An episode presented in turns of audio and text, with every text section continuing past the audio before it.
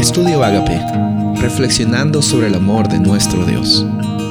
El título de hoy es Disposición a escuchar. Primera de Samuel 3:10. Y vino Jehová y se paró y le llamó como las otras veces, Samuel, Samuel. Entonces Samuel dijo, habla, porque tu siervo oye. Esta es una historia hermosa en cómo Dios se manifiesta en la vida de Samuel, un muchacho que estaba dispuesto a escuchar la voz de Dios.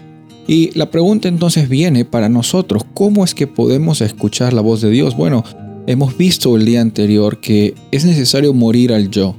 Porque si es que empezamos con el yo intentando, eh, pues eh, tratando de conciliar el yo con la voluntad de Dios y, y tratando de pues mezclar estar muerto o estar vivo en Cristo, eh, pues, una experiencia que vamos a tener no va a ser una experiencia de plenitud, va a ser una experiencia de frustración, va a ser una experiencia de, doble vida, va a ser una experiencia que nos va a traer más angustia y más peso que simplemente dejarlo todo a Jesús, simplemente confiar de que Él ya se ha provisto como como sacrificio y como sustituto a todas las circunstancias que tú has estado viviendo. Confía en eso.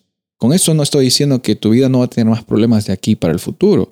Tampoco estoy diciendo que nunca más van a haber caídas o tropiezos en tu vida. Bueno, eso va a depender de tu decisión, pero eso no cambia tu condición y al mismo tiempo no cambia la disposición que el Espíritu Santo tiene para conversar contigo. Ahora, ¿dónde está nuestra vida, nuestra experiencia cuando el Espíritu Santo está en nuestros corazones?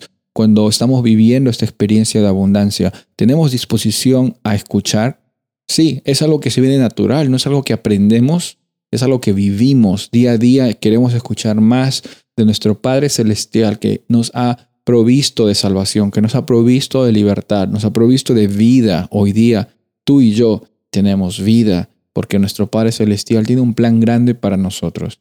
Ese plan grande no es como los planes que nosotros tenemos. Esos planes que tenemos de tener una casa grande, de tener un carro hermoso, de tener una familia linda, e, esos planes son planes que pueden venir o no pueden venir, pero eso no define quiénes somos. Los planes grandes eh, constituyen más grandes que lo que una casa un carro puede, pueden brindar en tu vida. La verdadera felicidad no viene por cosas materiales.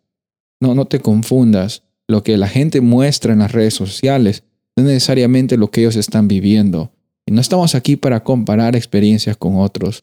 Estamos aquí porque Dios nos trae con vida y el propósito que Dios tiene es más grande. Es un propósito eterno. Y la disposición a escuchar es una consecuencia natural de estar en una relación con el Dios de amor, que comparte amor, un amor abnegado, un amor que no, que no, es, es, no es condicional y al mismo tiempo es un amor que nos transforma y de momento a momento esa disposición a escuchar trae bendición para nosotros y para las personas alrededor nuestro. Soy el pastor Rubén Casabona y deseo que tengas un día bendecido.